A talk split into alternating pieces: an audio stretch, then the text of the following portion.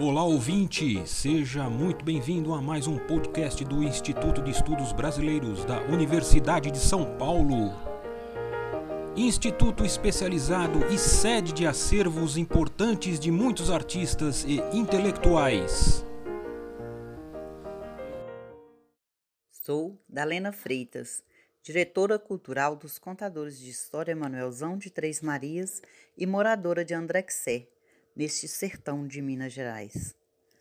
Ouvir as obras de Guimarães Rosa através dos contadores é como adentrar as páginas do livro e viver a escrita. É sentir o cheiro, as sensações e maravilhar-se. Pois, como dizia Guimarães Rosa, está no sangue narrar histórias. Já do berço recebemos esse dom para toda a vida. Com música autoral de Cláudia Araújo, que interpreta, em parceria com Noeli Oliveira, que é coordenadora do grupo, apresentamos Festa na Samarra e trechos do livro Manuelzão e Miguelim, Uma História de Amor, nas vozes de Cláudia Araújo, Noeli Oliveira, Maria Eduarda e Giovana.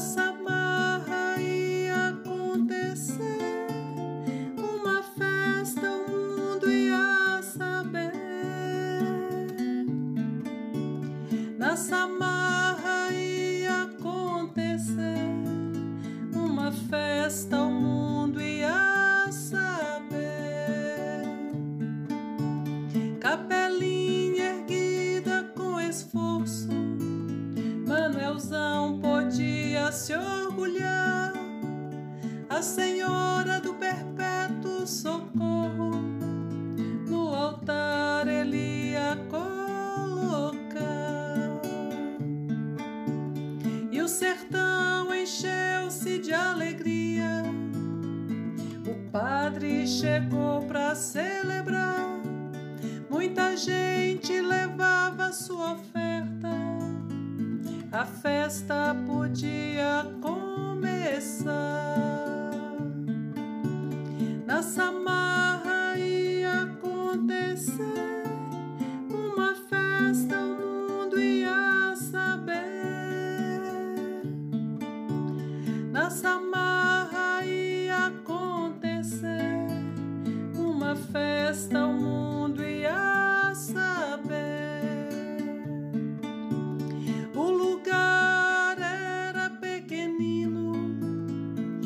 dava pra tudo se ajeitar. Teve reza, cantoria e procissão. Gente importante pra história se espalhar. E o desejo que sua mãe teve um dia, Manuelzão conseguiu realizar.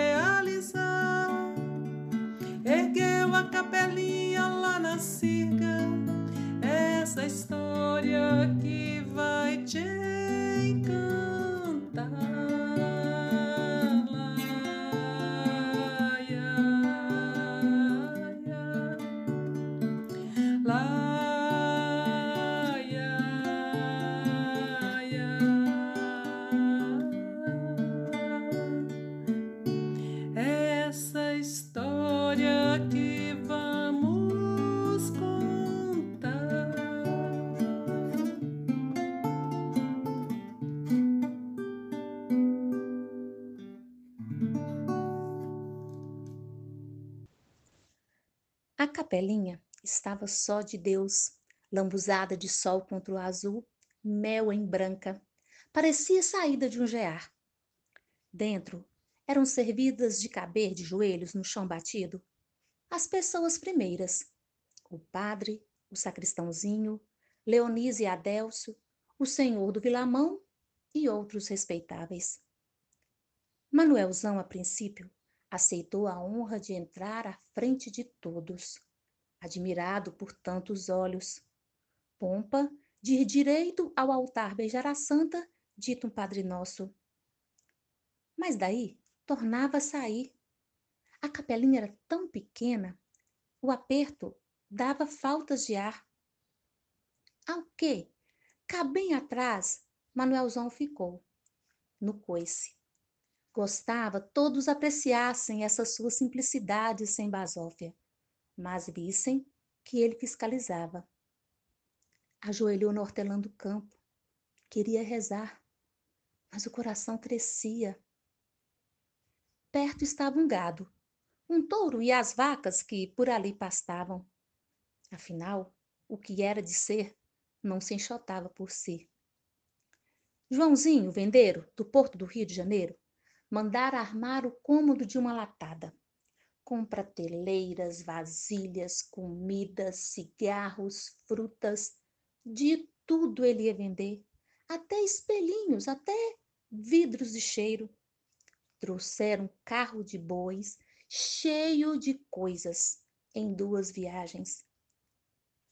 No cercado estavam as novilhas, um bode e as cabras que eram para o leilão.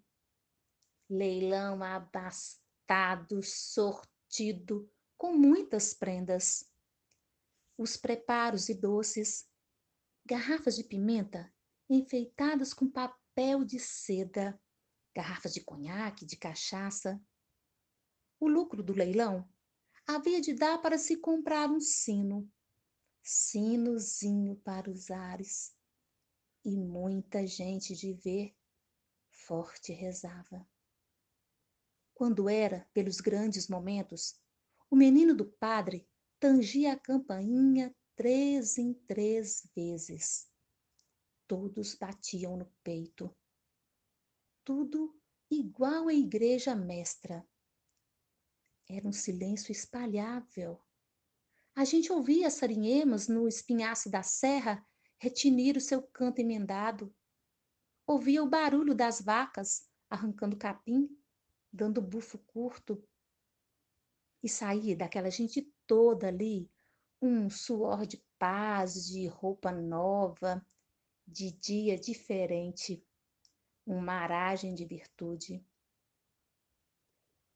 Primeira missa ali. E aquele lugar, da Samarra, havia de crescer os cornos, feito arraialzinho do Arzão, onde se possuía uma igreja de pedra. Mas, dando de repente, a missa já tinha se terminado. O padre tinha pronunciado o casamento de três casais. Deu-se um afino nas violas. O leilão principiava. Oi, meu nome é Maria Eduarda, participo dos Contadores de Histórias Manuelzão de Três Marias e vou narrar o texto A Chegada do Padre, do livro Manuelzão e Miguelim, de João Guimarães Rosa. Manuelzão, em sua vida, nunca tinha parado. Não tinha descansado os gênios. Seguira um movimento só. Por tudo, mesmo sem precisão, ele não saía de cima do cavalo. Estava com machucão no pé, indo e vindo da capela, sol a sol, vinte vezes, dez vezes, acompanhado sempre pelo rapazinho promitivo. Embora dois dias para a véspera ainda faltassem, as pessoas de fora já eram em número. E aos mais, pessoas chegavam, sendo a véspera da festa. A casa e o pátio rebuliam de gente composta. Também a cavalo veio o padre, da Pirapora, o padre estrangeiro, Frei Petroaldo, alimpado e louro, com polainas e culotes debaixo do guarda-pó, com cálice e os paramentos nos alforjes. Homens seguiam-no por muitos lugares, um afã em estradas, para demorar a virtude da séria presença, para ouvirem mais as primeiras missas. No aparecer, a cavalgata do padre, amando de Manuelzão, o promitivo tinha soltado seguidos três foguetes. A voz do povo levantou um louvor prazeroso. Todos queriam a festa. Manuelzão se esquecia do pé doente, Desejava conversar os sublimes com o padre, que o padre fosse servido pelas mulheres, tomasse café com muito conforto. Mas o padre não apresentava encoberto de ser, nem um ar de prestígios e penitências que a gente estremecesse. Era um padre com sanguínea saúde, diabo de moço, muito prático em todos os atos, de certo, já acostumado com essas andadas no sertão. E que tudo fazia como por firme ofício, somente indagava quantas crianças haviam de ter ali de bom batizar, quantos homens e mulheres morando em par, para irem logo no sacramento, e diligenciava de não perder tempo nenhum. O mais seria depois. Para ele, o povo minúcio olhava.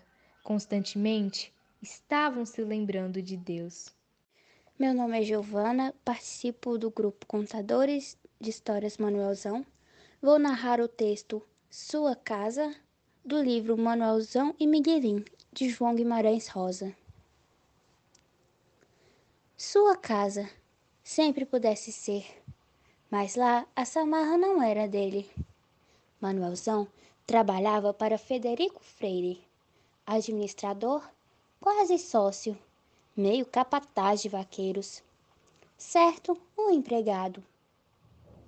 Porém, Frederico Freire, nem bem uma vez por ano, se lembrava de aparecer. E Manuelzão valia como único dono visível. Ali o respeitavam. Ele nascera na mais miserável pobrezazinha. Desde menino, pelejara para dela sair para pôr a cabeça fora d'água, fora dessa pobreza de doer. Agora, com perto de 60 anos, alcançar aquele patamar meio confortado, espécie de começo de metade de terminar. Dali ia mais em riba, tinha certeza. E na samarra, todos enchiam a boca com seu nome, de Manuelzão. Sabiam dele, Sabiam da senhora sua mãe, Dona Quilina, falecida. Sua mãe que, meses antes, velhinha, viera aquele ermo, visitando-o. A mãe apreciara aquilo, o baixio dessa marra, a vereda dessa marra, o território. No tempo de adoecer, ela mencionara a mesa de campo como ponto ideado para se erigir uma capelinha a sobre. Ela estava a se pensar? Lá mesmo a nozão a enterrou, confechando quase à borda da chã, um cemitériozinho. Razoável, cercado de aroeiras, morões que podiam durar sem acaba, e coberto pelo capim duro do cerrado, no qual, no raiar das madrugadas, o orvalho é azul e mata a sede. Ao lado, ergueu a capelinha, enquanto pôde uma folga na lida. O principal da ideia da capelinha, então, tinha sido de sua mãe. Mas ele cumprira, e ele inventara a festa depois. Este podcast do Instituto de Estudos Brasileiros chega ao final.